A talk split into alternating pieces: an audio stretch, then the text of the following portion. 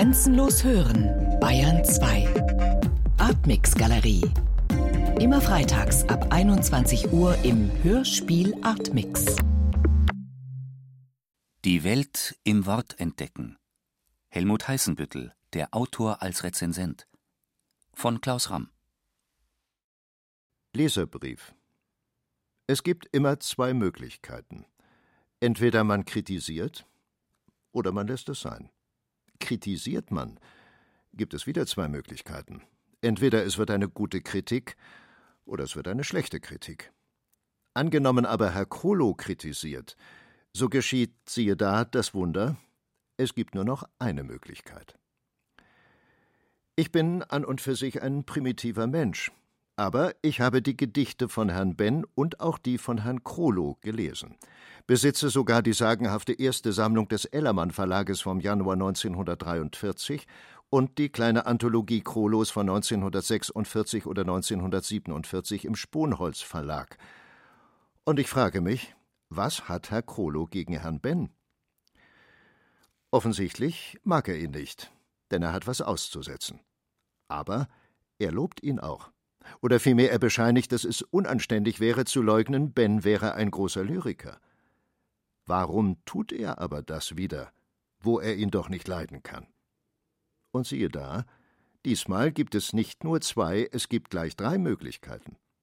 Er will entweder erstens gerecht sein oder zweitens, er schätzt ihn trotz persönlicher Antipathie als repräsentablen Vertreter der Branche, oder drittens, er denkt, die anderen mögen Ben und halten ihn Krolo für dumm, wenn er ihn gar nicht mag.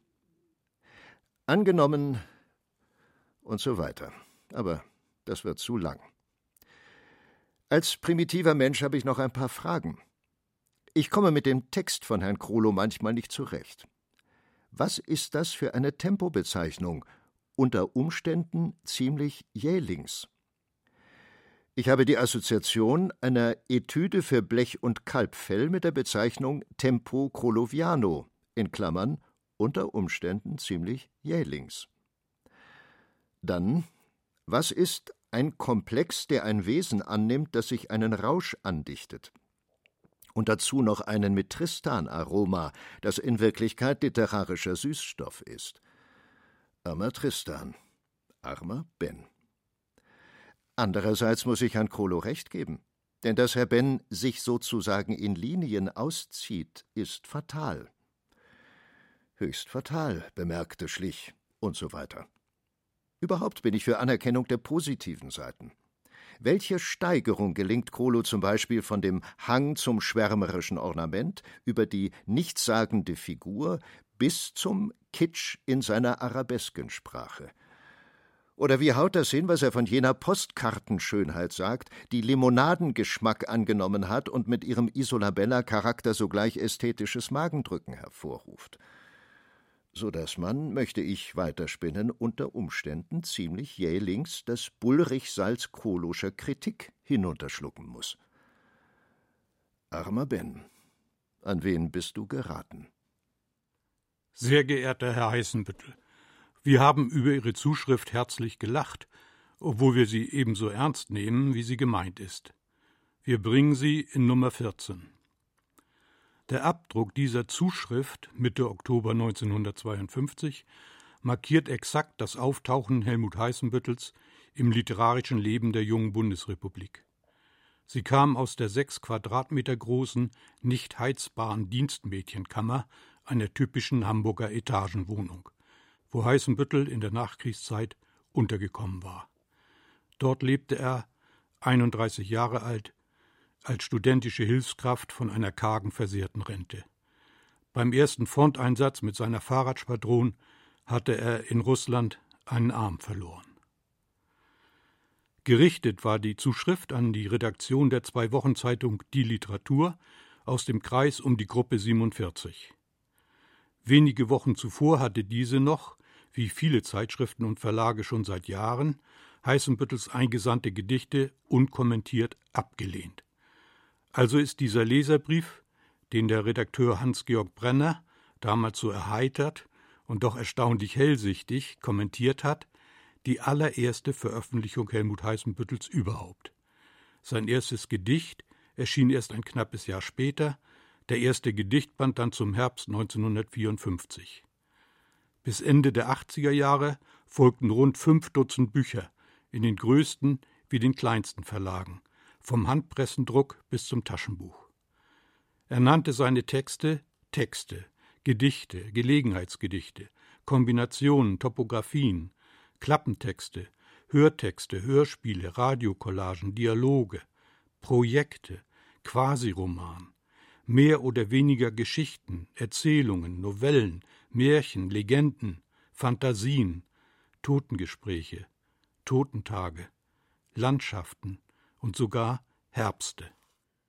Dichter Herbst 1 Wer Wahrhaftigkeit fordert, muss sich zuvor selber entblößen sagte einmal eine Kritikerin zum Dichter. Aber als er es tat, erschrak sie zutiefst. Mehr ist dazu nicht zu sagen. Der Dichter Helmut Heißenbüttel war selber Kritiker.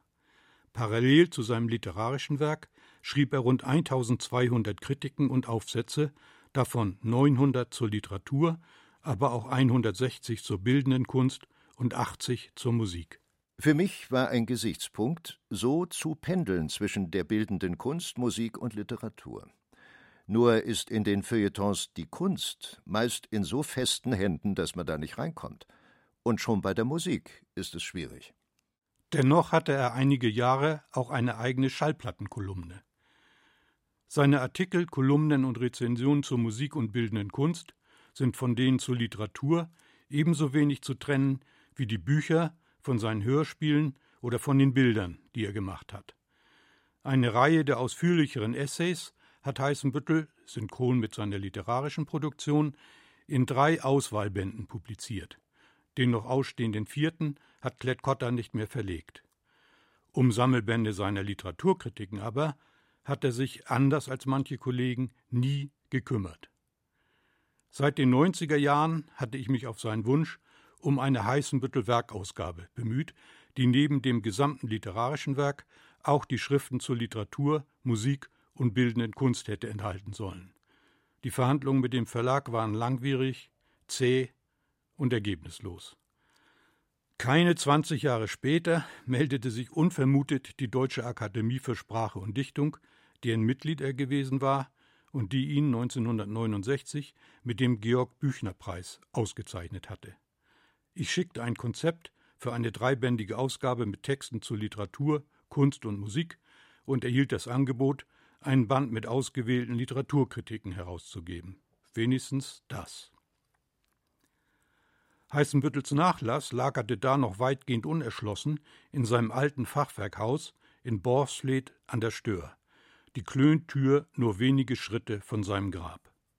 Nach 24 Jahren als Rundfunkredakteur in Stuttgart hatte ich nach meiner Pensionierung Lust, in das ganz flache Marschland zurückzukehren, weil die Marsch die Landschaft meiner Kindheit war und die Schönheit einer Landschaft für mich immer damit zusammenhing, dass die Landschaft flach war. Aufgewachsen und zur Schule gegangen ist Heißenbüttel 1921 in Rüstringen an der Nordsee geboren, in Papenburg, im flachen Land an der Ems.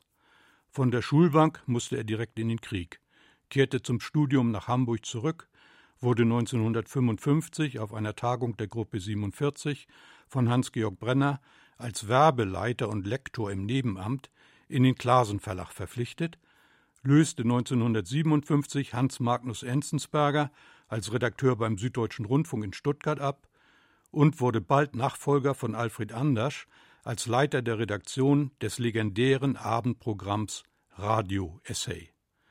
Bis zu seiner Pensionierung 1981 initiierte er über 2000 Rundfunksendungen. Im Lauf der Zeit hat er eine Reihe von heute bekannten Autoren entdeckt, gefördert und an Verlage vermittelt. Wenn ich das alles so dröge aufzähle, kann ich mich nur schwer damit abfinden, dass von dem außerordentlichen Ansehen Heißenbüttels quer durch die rivalisierenden literarischen Strömungen der 50er, 60er, 70er Jahre hindurch heute nur wenig geblieben ist. Trotz Büchnerpreis oder österreichischem Staatspreis für europäische Literatur oder anderer Auszeichnungen, auch für seine Hörspiele. Nach seinem Tod vor 20 Jahren erinnert immerhin eine schmucklos klare Gedenktafel an seinem Haus in der Borsfleter Dorfstraße an ihn, als sei da direkt auf die Mauer geschrieben er gehörte mit seinem literarischen und essayistischen Werk zu den wichtigsten Autoren der neuen deutschen Literatur. Dort auf dem Dachboden begann ich also Karton für Karton seinen Nachlass zu durchstöbern, fand allerdings kein einziges handschriftliches Manuskript und gerade mal drei oder vier Typoskripte seiner vielen Rezensionen. Wolfgang Weihrauch habe Helmut in den 50er Jahren eingeredet, erzählte Frau Heißenbüttel, man mache keine Durchschläge, das sei nur hinderlich und bringe Unglück. Ich bat den Heißenbüttel-Bibliografen Armin Stein um seine Mitarbeit, er stellte mir selbstlos sein Archiv mit allen zusammengetragenen Abdrucken und Sendebelegen zur Verfügung. Als wir dann über die endgültige Auswahl beratschlagten, landeten wir am Ende bei 65, also fünf mal 13 Rezensionen. Dieser an sich bedeutungslose Zufall schien mir ein gutes Zeichen. Eine kleine Hommage an Heißenbüttels Lieblingszahl. Die 13 wirkt nämlich mehr oder weniger offen als stimulierendes Strukturprinzip in die meisten seiner eigenen Texte und Bücher hinein. In den Raum, den für mich, für mich ganz allein, die Primzahl 13 öffnet, konnte und kann sich entfalten, was anders zu entfalten ich Schwierigkeiten habe. Vielleicht, wenn ich vom emotionalen Klima des Inhaltlichen ausgehe, spielt eine gewisse Distanz und Unterkühlung eine Rolle, die für mich literarisch Reden erst möglich macht. Die 13 nun über die angedeutete Hommage hinaus auch als internes Ordnungsprinzip für die Ausgabe zu nutzen, wäre dann doch zu viel der Mimikrie gewesen. Nach dem Durchspielen manch anderer, mehr oder weniger zufallsgesteuerter Verfahren Heißenbüttel hatte beispielsweise mit Franz Mohn eine Lyrikanthologie nach der Anzahl der Wörter in den Gedichten geordnet, blieb schließlich nur die simple chronologische Abfolge. Darin bleibt paradoxerweise am besten erkennbar, wie fremd die Perspektive eines chronologisch geradlinigen Verlaufs von Zeit und Geschichte einer linearen Entwicklung von Epochen, Stilen und Gattungen Heißenbüttel eigentlich gewesen ist. Für ihn war Literatur immer dann auf der Höhe ihrer Zeit, wenn sie auch in der Schreibweise auf ihre von Ungleichzeitigkeiten und Widersprüchen zerklüftete historische Situation reagierte und nicht gleich Zuflucht suchte in den beruhigenden Übereinkünften und abgesicherten Zusammenhängen der altvertrauten Erzählverfahren, wie sie seit Jahrhunderten auf dem Buchmarkt und noch heute bei der herrschenden Literaturkritik so erfolgreich sind. Von der Kunst des Erzählens im Jahre 1962 Lebensläufe von Alexander Kluge, Henry Gowerts Verlag Stuttgart, 208 Seiten, 12 Mark 80. Es gibt eine Auffassung, wonach einem Prosatext, einem Roman oder einer Erzählung oder einem Essay bereits mit dem ersten Satz, mit dem Anschlag sozusagen, anzumerken sei, was das Ganze tauge. Was der Anschlag verspricht oder versäumt, das entscheidet dann über das Schicksal des vollen Textes. Diese Auffassung hat viele berühmte Belege. Weniger gebräuchlich ist es dagegen, auf die Schlüsse solcher Texte zu achten.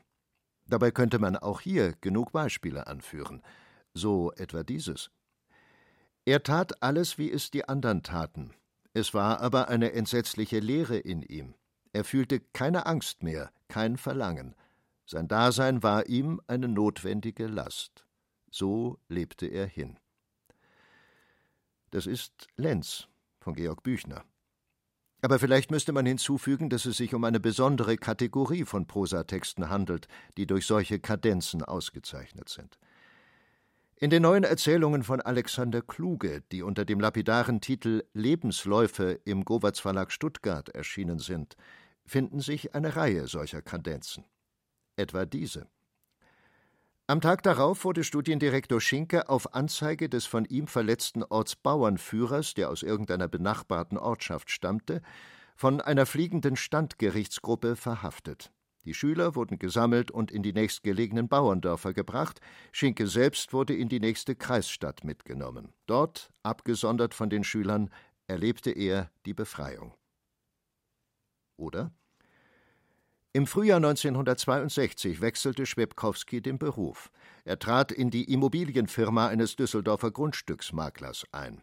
Hier konnte er endlich auch das Geld aus der Erbschaft verwenden, die ihm zugefallen war. Diese Schlüsse sind nicht Handlungsenden.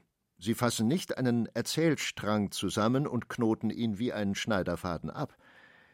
Sie umreißen vielmehr, und darin steckt das Bezeichnende, das dazu berechtigt, sie so ausführlich zu betrachten, sie umreißen in einem Zug eine erreichte Position, die es erübrigt, weiterzuerzählen, nach allem, was man vorher gelesen hat. Was wird denn eigentlich erzählt? Äußerlich gesehen jeweils einige Ereignisse, Handlungen, Entscheidungen, Gewohnheiten, Überzeugungen, Gelüste, wie sie für eine Person charakteristisch sind. Es ergeben sich anekdotische Erzählzellen.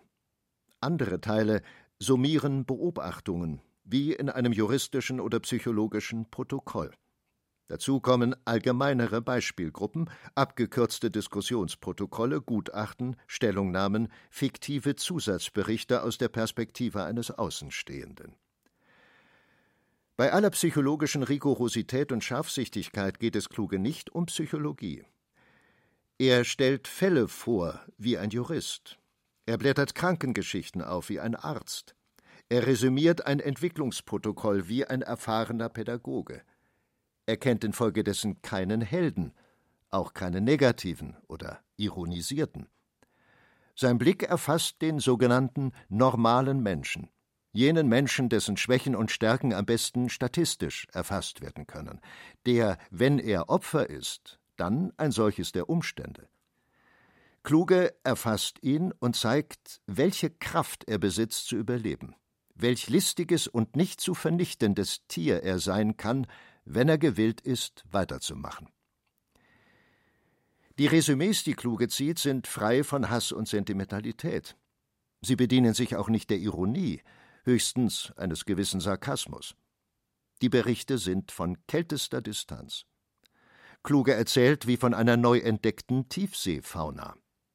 Seine Erzählung wird vorwärts getrieben vom Impuls der Neugier auf Tatsachen und der Leidenschaft eines Detektivs im Alltäglichen, das zugleich das Haarsträubende ist. Sein Witz ist, wo er angewendet wird, ein Wortwitz und ohne Humor. Bis auf wenige Stellen, wo das Fleisch seiner Erfindungslust zu wuchern beginnt, sind die Erzählungen ohne Stilbruch und in manchmal halsbrecherischen Balanceakten durchgehalten. Es wäre denkbar, dass gegen die Kälte Kluges polemisiert wird, dass ihm die Unmenschlichkeit, über die er berichtet, selber in der Art seines Erzählens zum Vorwurf gemacht wird. Nichts wäre falscher, denn nur so, aus der größtmöglichen Distanz, ist von dem zu berichten, was der Autor zu sagen hat. Denn hier wird endlich wieder etwas gesagt. Hier wird der Zustand gekennzeichnet, in dem wir uns befinden, nicht mit Hilfe eines geschwätzigen autobiografischen Fetischs, Grass, Walser, und nicht durch die Brille verhohlenen Selbstmitleids, Baumgart, sondern so sachlich leidenschaftlich und leidenschaftslos, wie man es angesichts dessen, was vorgeht, nur sein kann. Dies ist überhaupt ein Buch, das man diskutieren, das man, was ja schließlich das Wichtigste ist, lesen kann. Kluge ist, indem er Distanz wahrt und indem er die falsche Fabelkonstruktion vermeidet, menschlicher als die, die sich durch plaudernde Nähe anbiedern oder durch lückenlos konstruierte Plots den Anschein des Besonderen und Einmaligen zu bewahren suchen. In Kluges Erzählungen gibt es keinen Zugang mehr zum einfachen oder schlichten Leben oder zum stillen Dasein. Sie stellen Bezugssysteme auf, in die man einordnen kann, was rundum vorgeht. Damit sehe ich seit langem zum ersten Male wieder einen Anknüpfungspunkt zur Prosa des Expressionismus und weiter zurück bis zu Büchner und Hebel. Wie alle Beispiele für diesen Schnelldurchlauf habe ich auch diese Rezension leicht gekürzt. Heutzutage, im Zeitalter des Alles Easy und Anything Goes, ist es kaum noch zu vermitteln, dass Kluges erstes Buch samt dieser Besprechung aus der Süddeutschen Zeitung, wie von Heißenbüttel befürchtet, tatsächlich eine wütende Polemik auslöste. zumal am selben Tag der damals führende konservative Großkritiker Friedrich Sieburg, kluges Buch in der FAZ, erstaunlicherweise auch sehr lobend besprach. Im Feuilleton der Zeit befürchtete Marcel Reich-Ranitzky daraufhin den Untergang des literarischen Lebens in Deutschland. Nein, das darf nicht schweigend hingenommen werden, hier ist Einspruch notwendig, denn es geht letztlich nicht um ein Buch und um zwei Rezensionen, nicht um einen Einzelfall also, sondern um eine grundsätzliche Frage unseres literarischen Lebens, um ein Übel, dem gesteuert werden kann und muss. Mit dieser markigen Parole in altväterlicher Grammatik warf Reich Ranitzky sich zum Retter des literarischen Lebens auf. Dem Übel Heißenbüttel attestierte er einen extremen Subjektivismus mit einem backfischhaften Enthusiasmus. Gegen den Strich gelesen lag er mit seiner Polemik gar nicht so falsch. Heißenbüttels Literaturkritiken sind nämlich immer auch unverblümte Zeugnisse seiner eigenen Leselust. Seine Perspektive ist tatsächlich eher die eines unbefangenen, neugierigen Lesers als die eines abgebrühten Besserwissers und Scharfrichters. Marcel Reich-Ranitzky, Herbst. Der Kritiker Marcel Reich-Ranitzky schrieb einmal eine so ätzende Kritik, dass die Buchstabenreihen das Papier wegfraßen, auf das sie gedruckt werden sollte. Mehr ist dazu nicht zu sagen. Heißenbüttels Rezensionen dagegen sind durchweg Leseempfehlungen. Nach Beispielen für Verrisse, die in der Ausgabe natürlich nicht fehlen sollten, mussten wir regelrecht suchen. Und auch die hat er später oft relativiert. Ich bin eigentlich von mir aus ein Gegner der negativen Kritik, also der Verrisskritik, weil ich finde, es ist Selbstbefriedigung und führt auch sachlich zu nichts. Auch wenn er Einwände hatte, respektierte Heißenbüttel zuallererst die in jedem Kunstwerk selbst angelegten Maßstäbe und Risiken. Das selbstgewisse Zelebrieren von Geschmacksurteilen war nicht sein Metier. Es gab für ihn keinerlei Vorabgewissheiten, denen die Literatur zu entsprechen hatte, weder formale Konventionen, denen sie zu genügen hätte, noch höhere Wahrheiten, an denen sie zu messen wäre. Das Suchen nach ewigen Werten in der Dichtung war ihm ein Greuel. Eine einzige Zentralperspektive zur Wahrnehmung von Welt durch Sprache, ein dauerhaft tragfähiges ästhetisches Programm oder ein in sich geschlossenes System von Sprachkunst und Gesellschaftstheorie erschien ihm nach den radikalen naturwissenschaftlichen, gesellschaftspolitischen und anthropologischen Umbrüchen seit dem Beginn des 20. Jahrhunderts als anachronistisch und obsolet. Es konnte für ihn keine verbindliche Poetik oder Ästhetik mehr geben, weil es für ihn kein auch nur halbwegs allgemeingültiges Vorverständnis von Welt mehr gab. Und nicht einmal mehr die Gewissheit des mit sich selbst identischen Individuums. Autor oder Bandapparat Andy Warhols und Uwe Jonsons New York Andy Warhol A Verlag Kiepenheuer und Witsch Köln 472 Seiten 28 Mark Uwe Jonsson Jahrestage 2 Surkamp Verlag Frankfurt 531 Seiten 24 Mark wenn ich heute über zwei neue Bücher berichte, die beide den durchschnittlichen Umfang von Büchern überschreiten, das eine zählt 531, das andere 472 Seiten, so muss ich vorauf bekennen, dass ich diese beiden Bücher nicht durchgelesen habe. Bin ich nach einem solchen Bekenntnis berechtigt, etwas zu diesen Büchern zu sagen? Nun, ich meine, es gehört unter anderem zur Charakteristik dieser Bücher, die dabei, wie sich noch zeigen wird, außerordentlich verschieden sind, dass man sich eher in sie hineinliest, sich in sie lesend hineinbohrt, als dass man sie lesekulinarisch verspeist. Und zwar nicht, weil sie von ihrer Methode her besondere Leseschwierigkeiten aufweisen, wie zum Beispiel Finnegans Wake von James Joyce oder The Making of Americans von Gertrude Stein, sondern weil es Bücher sind, und darin haben sie bei aller Verschiedenheit doch etwas Gemeinsames, in die man sozusagen ganz und gar eintreten muss, deren Ränder aus Anfang und Ende man vergessen muss.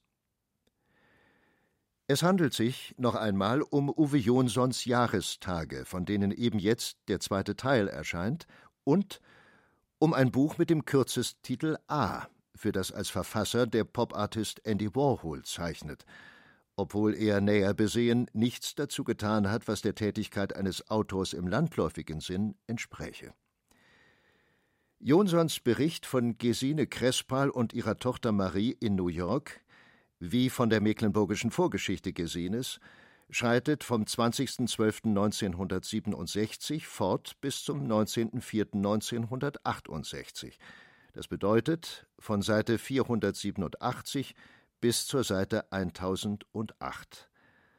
Und ich verwende mit Absicht ein solches zugleich abgegriffenes wie feierliches Wort schreiten, weil man die Erzählhaltung Uwe Jonsons damit vielleicht am raschesten charakterisieren kann.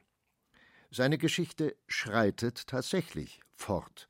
Von einer Tagesnachricht der New York Times zur nächsten, von einem Gespräch Gesehenes mit ihrer Tochter zum nächsten, von einer Erinnerung zur nächsten. Wobei Fortschreiten eben alles ausschließt, was nach atemloser Spannung aussehen, alles auch, was als Vertiefung in erst zu erschließende Dimensionen erscheinen könnte. Im Charakter eines sprachlichen Geflechts, in das der Lesende hineingezogen wird, in das er sich verstricken, in dem er aber auch stecken bleiben kann, gleicht Warhols Roman, und ich muss dabei diesen Gattungsbegriff sofort und ausdrücklich in Anführungszeichen setzen, dem Bericht Jonsons. Im Übrigen jedoch ist er dessen völliges Gegenteil. Es handelt sich um die Umschrift von Tonbändern, die Gespräche und Geräusche aus dem Leben der Personen festhalten, die zu Warhols nächster Umgebung gehören.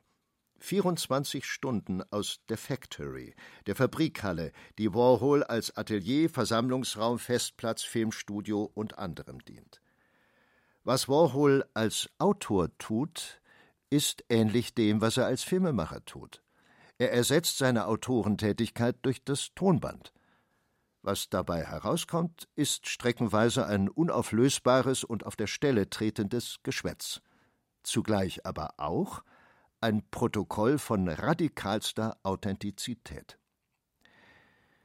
Wenn ich gesagt habe, die geflechtartige Struktur sei das, was beiden Büchern, dem von Uwe Jonsson und dem von Andy Warhol, gemeinsam sei, so stimmt das nicht ganz. Sie haben außerdem das gemein, was zu den klassischen Voraussetzungen des klassischen Dramas gehörte Ort und Zeit. Warhols Protokoll erschien 1968 und hat als Schauplatz New York. Jonsons Bericht umfasst etwas mehr als das Winterquartal 1967-68 und hat als Schauplatz New York. Ein Datum und eine Stadt und dennoch etwas völlig Inkommensurables, etwas, das so weit voneinander entfernt scheint wie zwei Welten. Liegt es daran, dass der Blickwinkel verschieden ist, dass verschiedene gesellschaftliche Schichten erfasst werden, Vergleichbares in verschiedenen Autorenindividualitäten gespiegelt wird? Solche Fragen zielen am Problem vorbei. Nimmt man den Begriff der Individualität als Schlüssel, so gilt er nur für Jonsson. Er entwickelt in Gesine Crespal, die im zweiten Teil der Jahrestage unvermittelter als Sprachrohr des Autors erscheint, so etwas wie eine imaginierte Stellvertreterin. Er spiegelt New York und das, was ihn an Ereignissen in dieser Stadt und in den USA interessiert, in dieser Individualität. Jonsson gibt so etwas wie einen Ansatzraum für Imagination. In Jonsons Erzählung von Vergangenem, Berichten aus dem Deutschland der 30er Jahre bis in die ersten Kriegsereignisse hinein, verklammert schon mit Nachkriegserinnerungen, wird deutlich, dass nach der Verinnerlichung gesucht wird, dass Erzählung und deutsche Gewissenserforschung Hand in Hand gehen. Es wird dabei immer wieder und in unüberlesbaren Mitteilungen auf den historischen Ort, auf die Problematik der Epoche hingewiesen. Manchmal stapeln sich diese Hinweise geradezu übereinander. Und dennoch hat man, wenn man zurückblickt, den Eindruck wie von einer Geschichte aus guter alter Zeit. In Warhols Protokollen ist vom unmittelbaren Zeitbezug von der historischen Problematik von USA 1967 am allerwenigsten die Rede. immer wieder nur von dem, was die Redenden manisch hier und jetzt beschäftigt, hin und her treibt.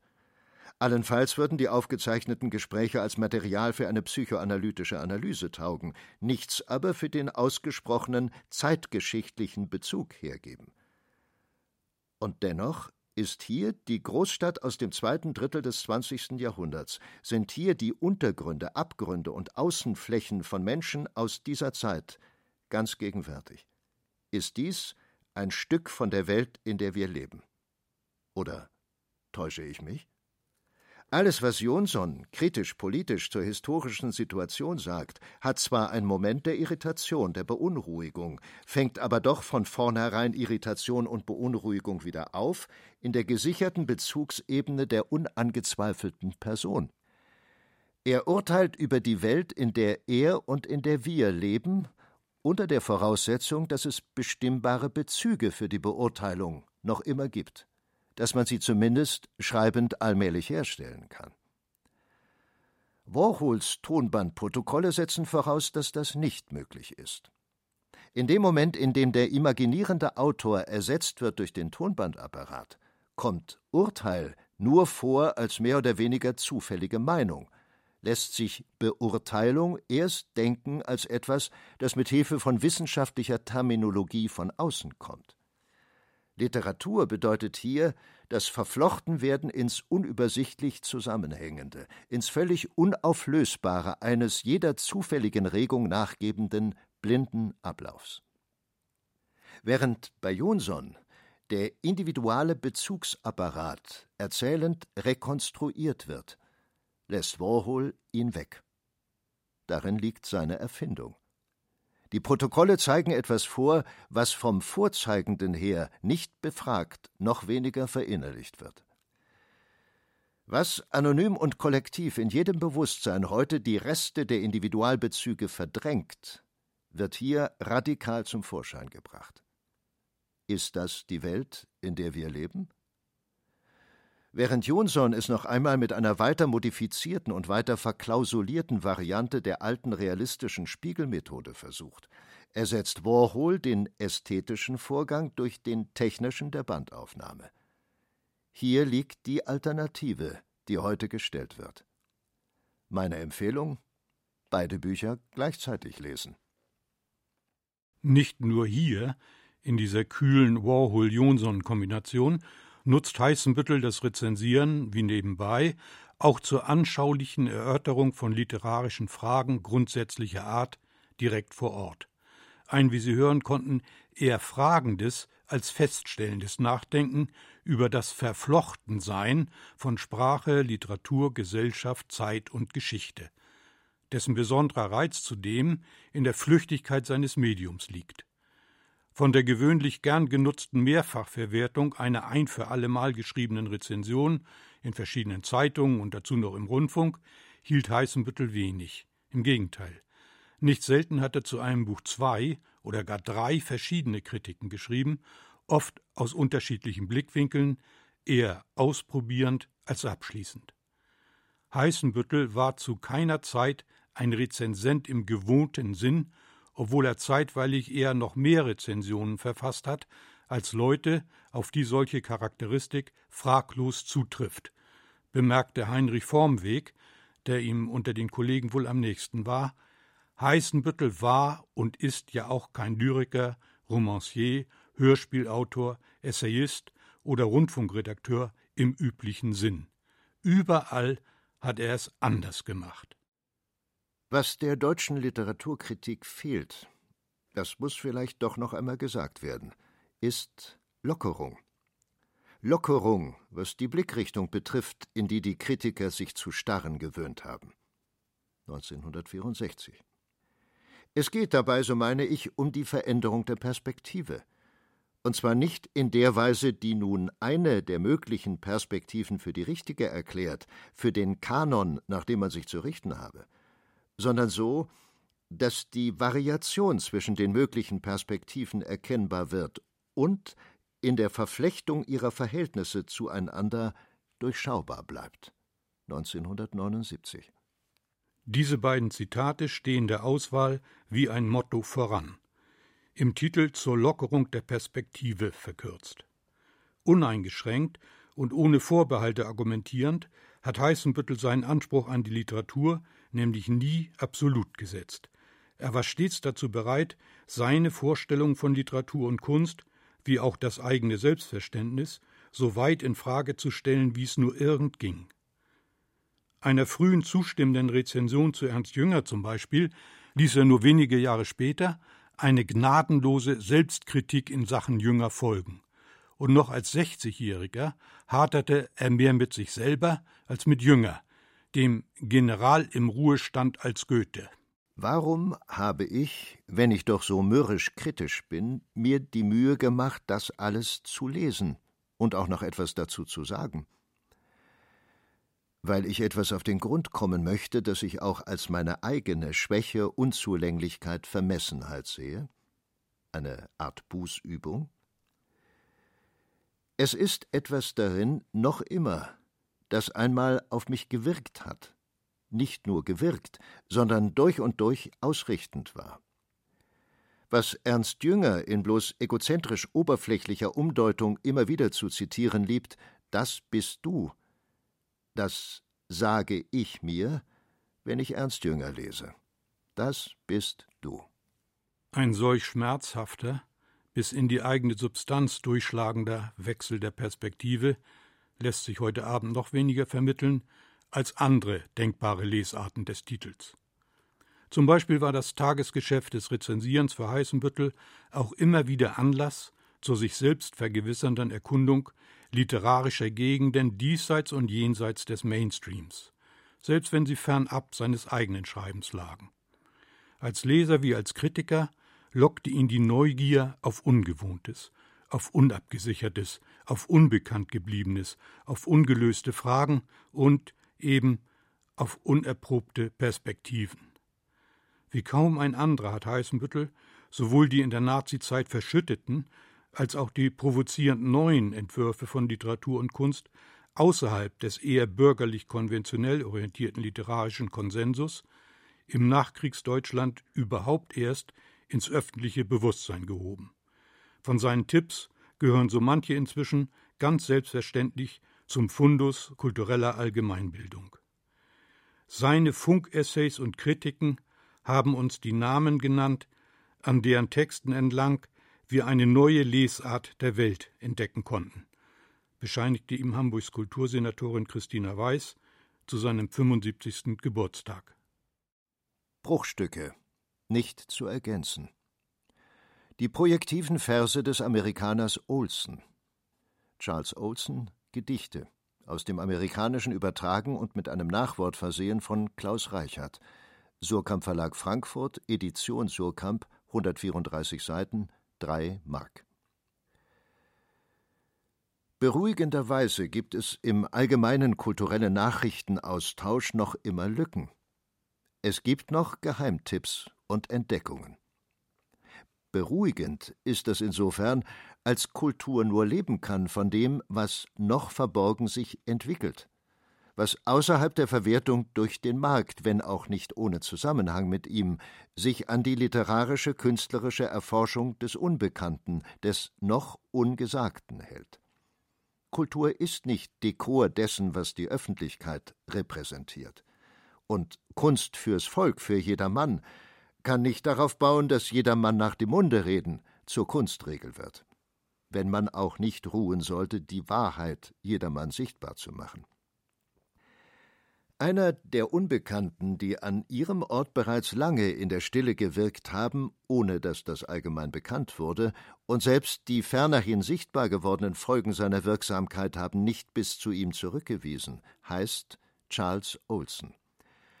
Er wurde 1910 im amerikanischen Staat Massachusetts geboren, dem Kerngebiet dessen, was man Neuengland nennt, seit 1620 besiedelt, mit der Hauptstadt Boston. Eine entscheidende Zeit verbrachte er an dem von emigrierten Bauhausleuten, vor allem Joseph Albers, gegründeten Black Mountain College. Mit Robert Creeley zusammen ging von dort einer der entscheidendsten Impulse auf die neue amerikanische Lyrik aus.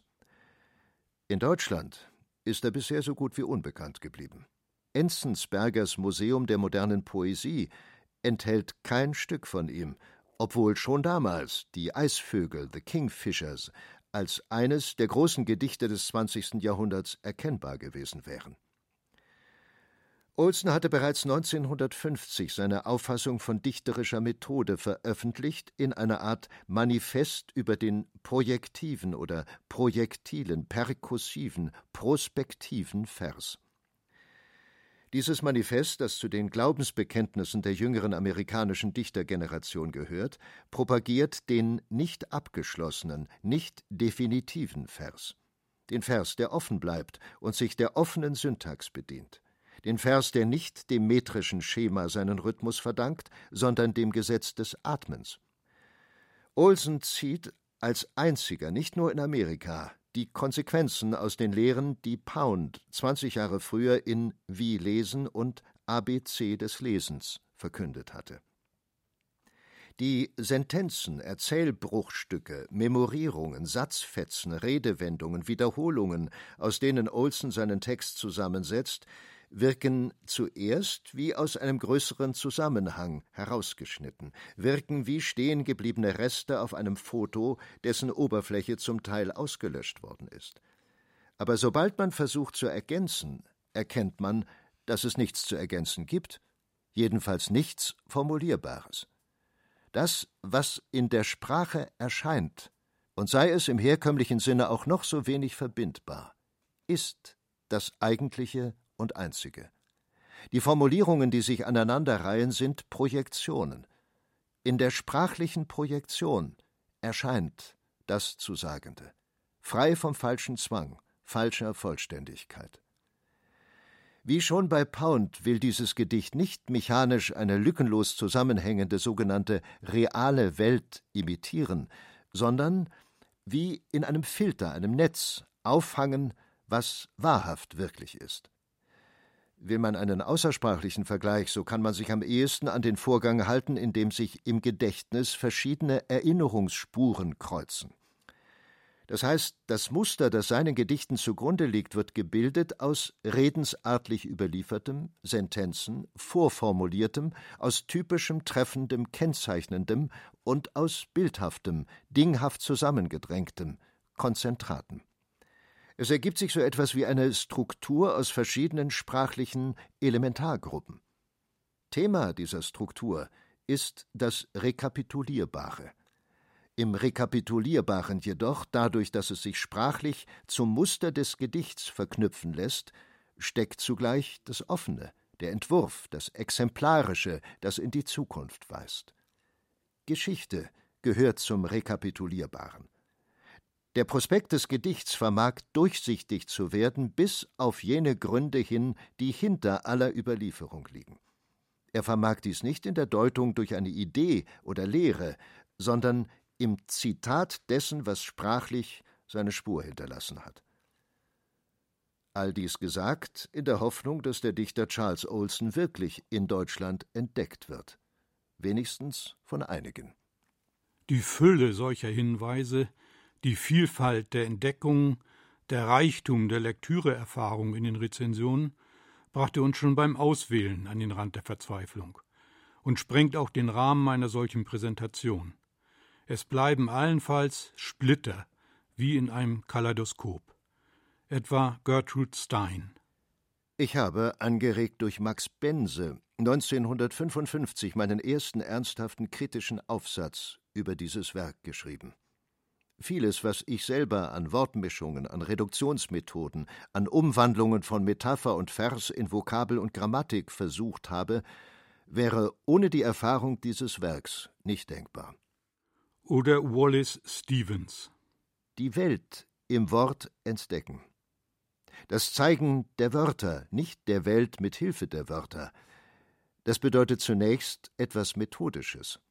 Stevens Gedichte leben aus der Überzeugung, dass man allein mit dem Welt- und Sachgehalt den Wörter und ihre Verbindungen von sich aus haben, so etwas wie Poesie machen kann. Ja, dass man es nur noch so fertig bringt. Oder Kenneth Patchen.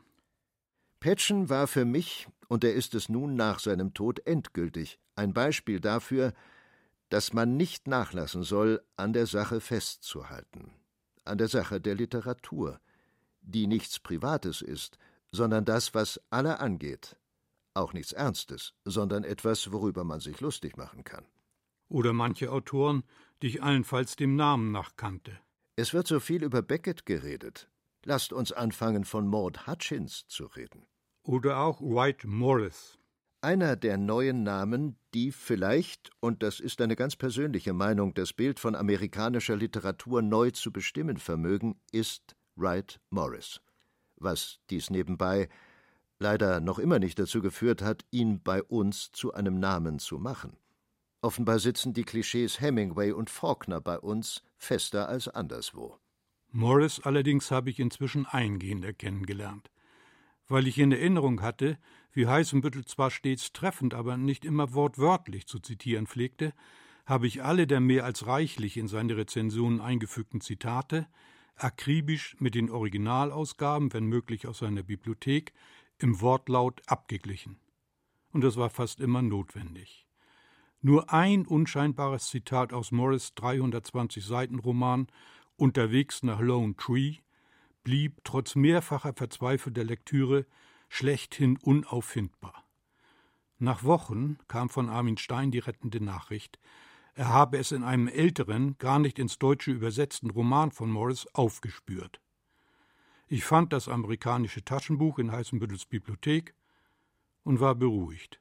Er hatte die Stelle passgenau in die Zitate aus dem besprochenen Roman hineinmontiert, allerdings nicht ganz wortgetreu übersetzt.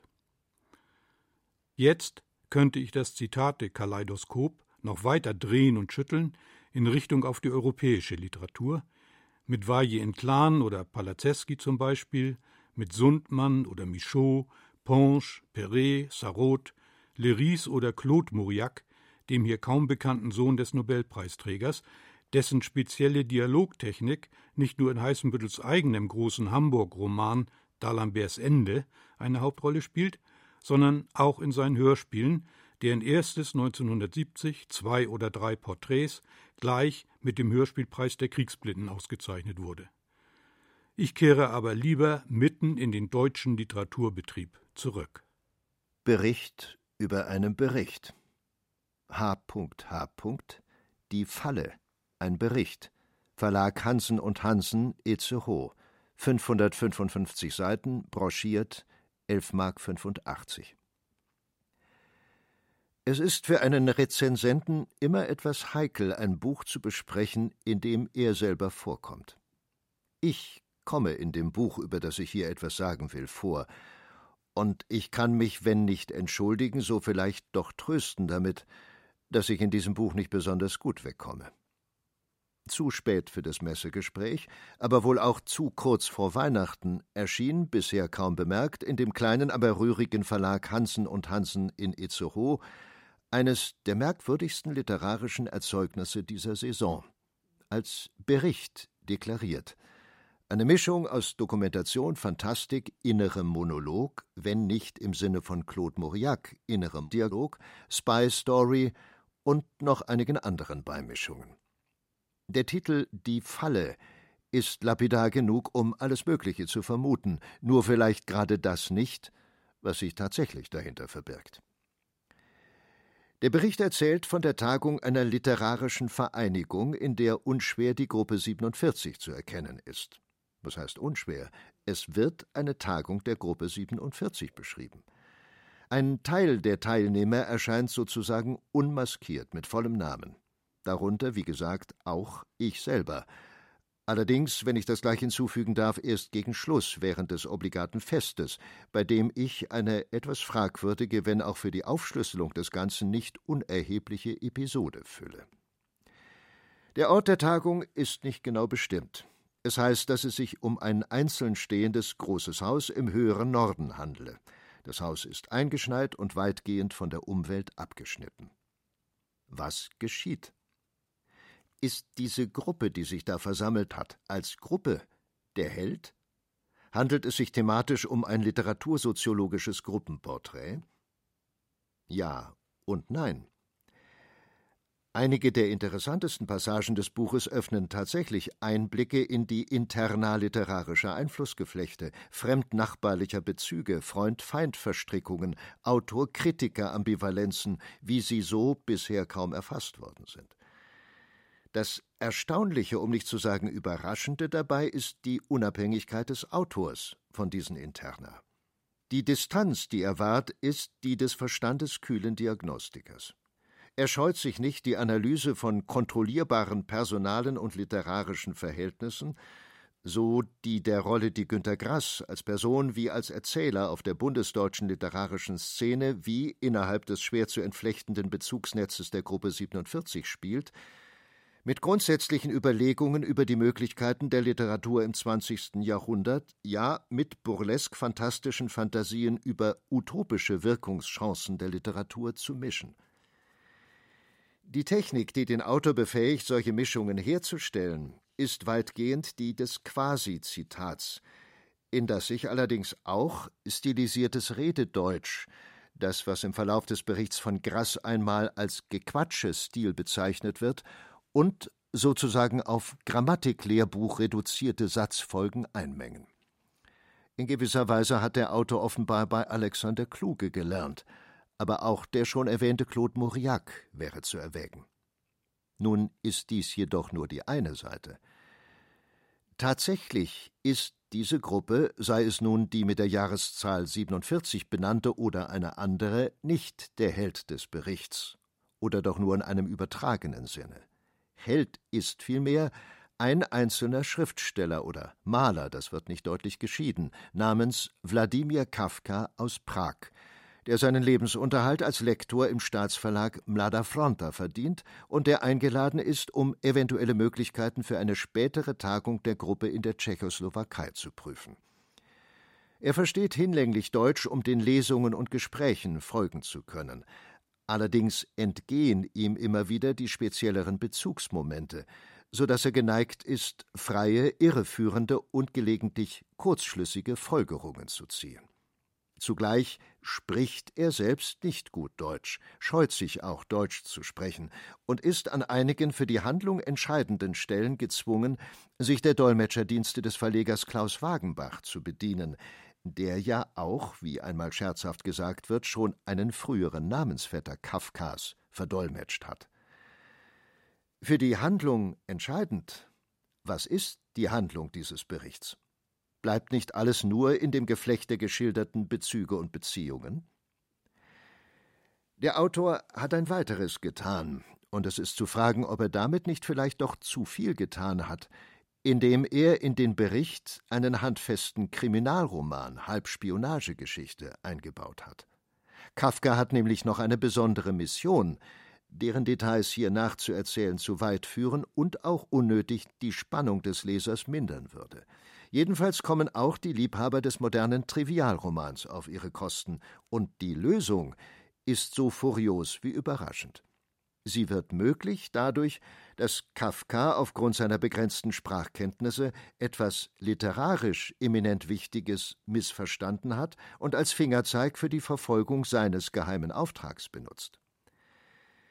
Hinzuweisen wäre vielleicht auf ein paar kleine Kabinettstücke so die Schilderung des ruhelos versonnenen Umherwanderns Marcel Reich-Ranitzkis vor dem Frühstück oder der innere Monolog Hans-Werner Richters nach einer Lesung von Hubert Fichte und vor einer von Uwe Jonsson. Ein durchaus erregendes und lesenswertes Buch, in dem Experiment und Lesestoff sich die Waage halten. Der Autor Leider ist er nur durch die Initialen H.H. gekennzeichnet. Ich hielt das zunächst für das Signet des Verlages Hansen und Hansen, der sich vor den ungenannt bleiben wollenden Autor stellt. Wer könnte es sonst sein? Herbert Heckmann? Hans G. Helms? Hans Hartung? Hertling, dessen zweiter Vorname Hieronymus ist? Natürlich, so könnte ein Außenstehender folgern, wäre ich selber als Verfasser vorstellbar. Aber doch wohl auch nicht. Würde ich je so weit gehen, unter dem durchsichtigen Schutz der Initialen mich selbst zu besprechen? Ja, zu loben? Na ja. Auf andere Weise aber war er mit dieser Rezension vom 31. Dezember 1965 dann doch zu weit gegangen. Lieber Josef, ich bin leider sehr bestürzt über die Reaktion auf meinen Silvesterscherz in der Süddeutschen Zeitung und habe mit gleicher Post Wladimir Kafka geschrieben und ihm eine Erklärung beigelegt. Ich wollte weder Kafka Böses tun, noch die nationale Ehre beleidigen. Das schrieb Heißenbüttel drei Wochen später an Josef Hirschall, seinen tschechischen Übersetzer. Offenbar hat es in Prag, wohl wegen der Erwähnung der besonderen Mission Kafkas, in der halben Spionagegeschichte erhebliche persönliche und politische Irritationen gegeben. Bei meiner Fahndung nach der mit gleicher Post an Kafka übermittelten Ehrenerklärung geriet ich unvorhergesehen auf Abwege. Und so etwas führt selbst die trockene Herausgebertätigkeit manchmal in die Nähe des Trivialromans. Der jung gestorbene Wladimir Kafka war in den 60er Jahren als Lektor und Übersetzer der wichtigste Förderer deutschsprachiger Literatur in der Tschechoslowakei. Sein Nachlass fand sich weder im tschechischen Literaturarchiv noch sonst irgendwo. Aber ich erhielt einen Hinweis auf seinen Sohn, der beim Tod des Vaters fünf Jahre alt, inzwischen Botschafter der Tschechischen Republik in Irland sei. Ich bat seine Exzellenz in Dublin um Auskunft und erhielt eine erstaunliche Antwort. Die einzige gewissermaßen geeignete Auskunft, die ich Ihnen diesbezüglich erteilen könnte, bezieht sich auf einen ähnlichen Scherz, den sich auf Kosten meines Vaters sein Freund und mein Patenonkel František Jungwirth alias František Jindrich machte, als er in seinem Krimi aus den 60er Jahren einem gehetzten, einen durchaus erbärmlichen Eindruck erweckenden Mörder nicht nur den Namen meines Vaters, sondern auch unsere damalige Telefonnummer zuordnete. Was für herrliche Zeiten, auch wenn die anders gefährlich waren. Oder vielleicht gerade deswegen. Ich gebe zu, dass ich Ihnen diese kleine Story auch deshalb erzähle, weil ich sie nirgends in meinem Kommentar habe unterbringen können. Von František Jungwirth hat Heißenbüttel nämlich keinen Krimi besprochen. Ich habe sechs bis siebenhundert Kriminalromane gelesen und bin weiter ein ziemlich regelmäßiger Leser dessen, was neu auf den Markt kommt oder was mir bisher entgangen ist. Im Jahr 1963 konnte man mit einer solchen Äußerung, auch das ist heute kaum mehr zu vermitteln, das bildungsbürgerliche Publikum der Feuilletons und Kulturprogramme durchaus noch provozieren. Lange bevor durch die kultur- und gesellschaftspolitischen Umbrüche um 1968 auch die Krimis salonfähig geworden waren, war Heißenbüttel 1955 durch Wolfgang Weihrauch, der ihm im Kloster Bebenhausen auf einer Tagung der Gruppe 47 Mickey Spillane zu lesen gab, unwiderruflich zum Krimilesen bekehrt worden. Bis zu seinem Tod blieb Heißenbüttel ein exzessiver Krimileser behauptete nach seiner Pensionierung sogar, die Krimilektüre jetzt als Hauptbeschäftigung zu betreiben. Wider Erwarten erscheint der Kriminalroman als eine der offensten Formen der heutigen Literatur. Das bleibt ein programmatischer Satz. Selbst wenn er heute, angesichts der gleichförmig öden Fließbandproduktion von flächendeckenden Regional- oder Skandinavien- oder Venedig-Krimis, rein gar nicht mehr verständlich ist. Das bleibt ein programmatischer Satz, auch für Heißenbüttels eigenes Schreiben. Das Stichwort offene Literatur hat er nämlich gern, sogar als Titel eines eigenen Jahrbuchs, zur Kennzeichnung einer Literatur genutzt, wie sie ihm selber vorschwebte. Wozu etwa gehört, dass Gertrud Stein den Kriminalroman ernster nahm als die sogenannte schöne Literatur, dass sie der Materialität der Sprache mehr zutraute als der metaphorischen Redeweise. Materialität der Sprache. So nannte Heißenbüttel auch ein Essay über einen Brief Flauberts, noch so ein unerwarteter Wechsel der Perspektive. Statt fesselnder, fiktiver Figurenschicksale, statt poetisch verbrämter Sinnstiftung in der Dichtung, nimmt er erst einmal die materiale Qualität der Sprache wahr. Und von dieser grundsoliden Plattform aus öffnet Heißenbüttel unvermutet den Blick auf die Aktualität und die Tradition aller Literatur, auf Schmöker und moderne Lyrik, auf Willem Busch und Gertrude Stein, auf Klassik, Krimis und konkrete Poesie. Traditionalismus und Progression müssen heute in eins gesehen werden. Damit hängt aber zugleich zusammen, dass ich umso mehr auf die Ursprünge, Abstammungen und Entwicklungen achten muss, je weiter ich mich ins noch Unerforschte und Unerprobte vorwage. Die Betrachtung dessen, was sich in künstlerischen Dingen historisch verändert, hat nichts mit der Alternative zu tun, die nur konservativ und avantgardistisch kennt. Diese Alternative erweist sich immer mehr als eine oberflächliche Parteilichkeit, die eine schwierige Situation durch Schlagworte zu meistern sucht. Dennoch oder vielleicht auch wegen eines solchen Standpunkts hatte sich Heißenbüttel Zeit seines Schreibens mit der gedankenlosen Etikettierung als Avantgardist herumzuschlagen, die sich ja schon in der Vokabel an die Gewissheit eines soldatisch geradlinigen Frontverlaufs zwischen Tradition und Progression, zwischen Geschichte, Gegenwart und Zukunft klammert. Ich möchte an dieser Stelle ein Bekenntnis ablegen. Ich bin kein Avantgardist. Ich fühle mich nicht schuldig, weder des einfachen noch des Pseudo-Avantgardismus. Avantgardisten sind mir nie als Personen begegnet, sondern immer nur in der schriftlichen Verkürzung von Kritikern, die Gegenspieler brauchen, weil ihre einzige kritische Kategorie die Defensive ist. Das inzwischen über 50 Jahre alte Geständnis hat ihm wenig genützt. Nach wie vor bleibt Heißenbüttel mit seinem undogmatischen Fabel für alle Spielarten von Literatur vorsichtshalber abgeschoben in die Abteilung Avantgarde, wenn Literaturkritik und Wissenschaft ihr Terrain verteidigen.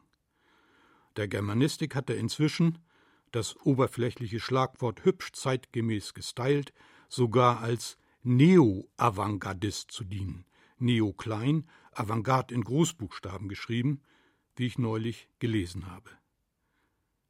Gut, dass er das nicht mehr gesehen hat. Am Ende war es nämlich leid, sich ständig wehren zu müssen.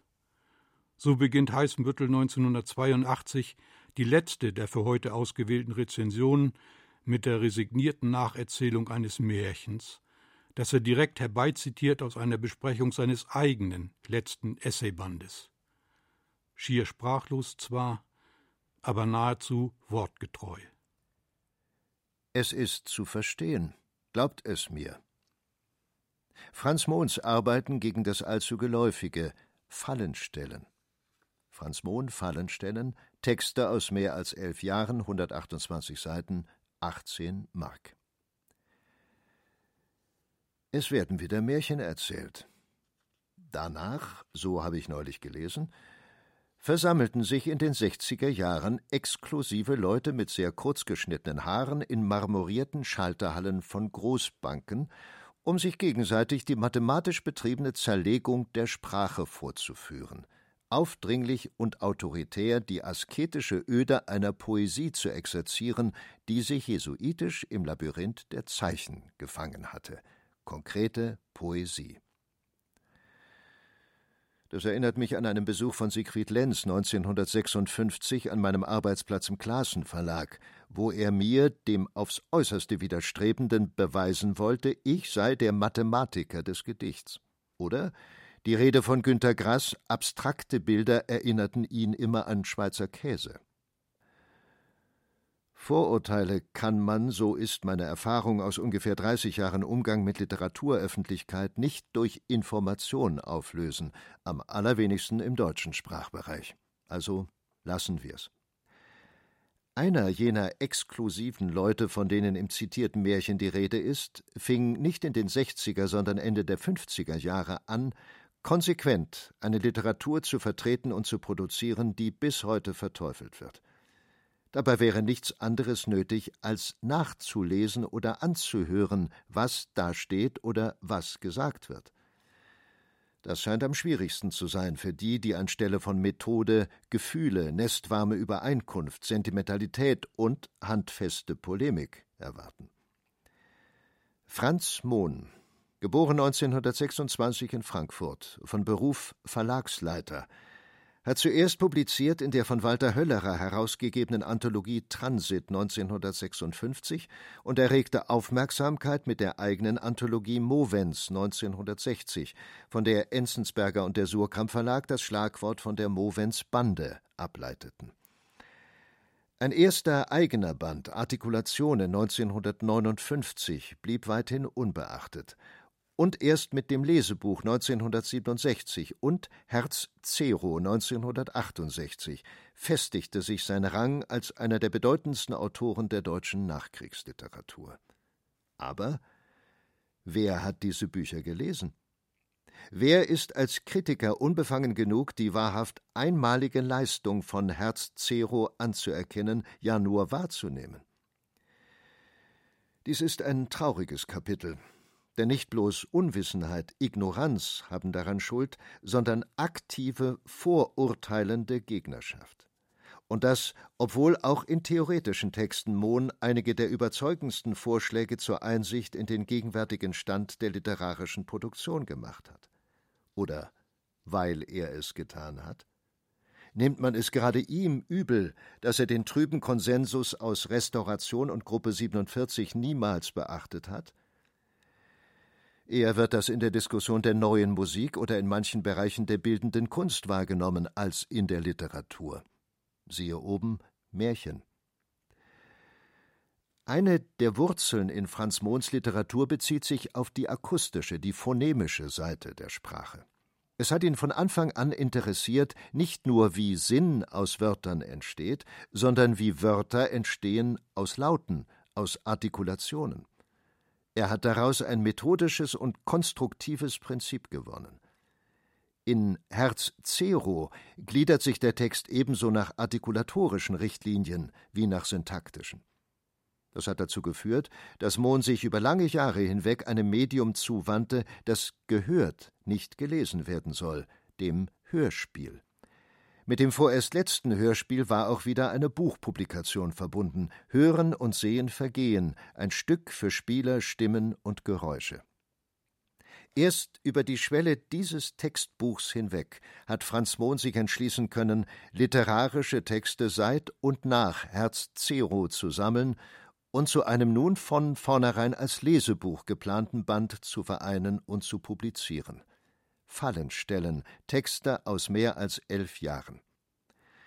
Das erste der insgesamt neun Mottos in einer besonders kleinen und leseersperrenden mit Absicht Type gesetzt lautet Worttaktik 1 Wörter gebügelt, umgeboxt, aus vielerlei Windungen gerade gebogen, ins Licht gerückt, wenn einer sich bückt, in der Backentasche vergessen, kein Stromstoß, kein Mahlstrom unter der Zunge, zurechtgeschnitten mit der Blechschere, unregelmäßige Krümmungen aus kleinsten, geraden, mit scharfschartigem Rand. Das klingt eher wie eine Anweisung zur Herstellung von plastischen Körpern, Collagen, als wie ein Hinweis auf Literatur. Ist es Literatur, was Franz Mohn in mehr als elf Jahren gesammelt hat? Nein, wenn unter Literatur immer noch die Beweihräucherung von Gefühlen, das Ausspinnen von Döntjes, die sowieso jedermann kennt, die flüchtige Verkleidung von ideologischen Aufschwüngen, von sogenannter revolutionärer Rhetorik, der letzte Aufguss erbaulicher Sprücheklopferei, Handke und so weiter verstanden wird. Es ist Literatur, wenn darunter ein geduldiges und unnachgiebiges Eingehen verstanden wird auf die Basis, aus der sich unser alltägliches Gequatsche aufbaut. Die Basis, die unter der verknöcherten Formalität der fixen Redewendungen, die wir als Beitrag zur Kommunikation missverstehen, schon fast nicht mehr zu erkennen ist. Es ist Literatur, wenn es literarisch wichtiger ist, durch eine leichte Verstellung, eine kleine Verschiebung, Nebensinne, Hintersinne, Unverhofftes zum Vorschein zu bringen, als weiterhin darauf herumzutrampeln, was wer wem tut, was wem passiert, was wer an Überzeugung und Glauben hochzuhalten habe. Schreiben lernen dadurch, dass man versucht, seine Wehwehchen in Worte zu fassen, nun gut, aber doch nicht für immer. Mohns Texte aus mehr als elf Jahren stellen noch einmal so etwas wie einen Musterkatalog des Schreibens in dieser Zeit vor und dar. und es wäre schon viel gewonnen, wenn diejenigen, die das Buch in die Hand bekommen, nicht sofort blindlings zu assoziieren beginnen, als ob sie auf der Couch eines Psychoanalytikers lägen, der in diesem Fall ausnahmsweise vielleicht Marcel Reich-Ranitzky heißen könnte, sondern lesen und nachdenken, was sie lesen. Es ist zu verstehen. Glaubt es mir. Glaubt es mir. Es ist zu verstehen.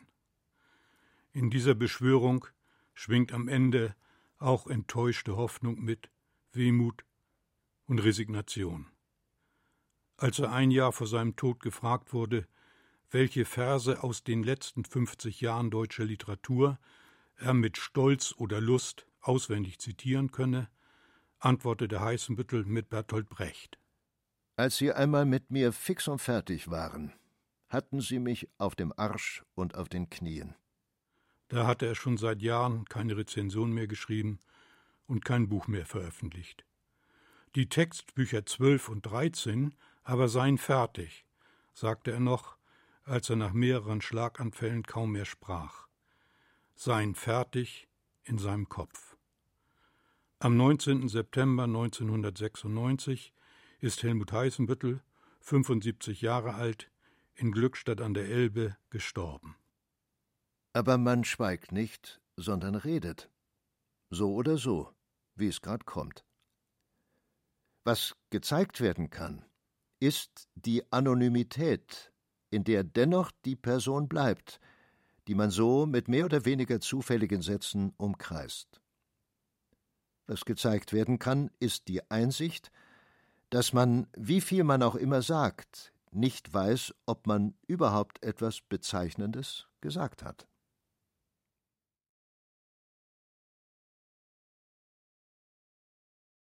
Die Welt im Wort entdecken.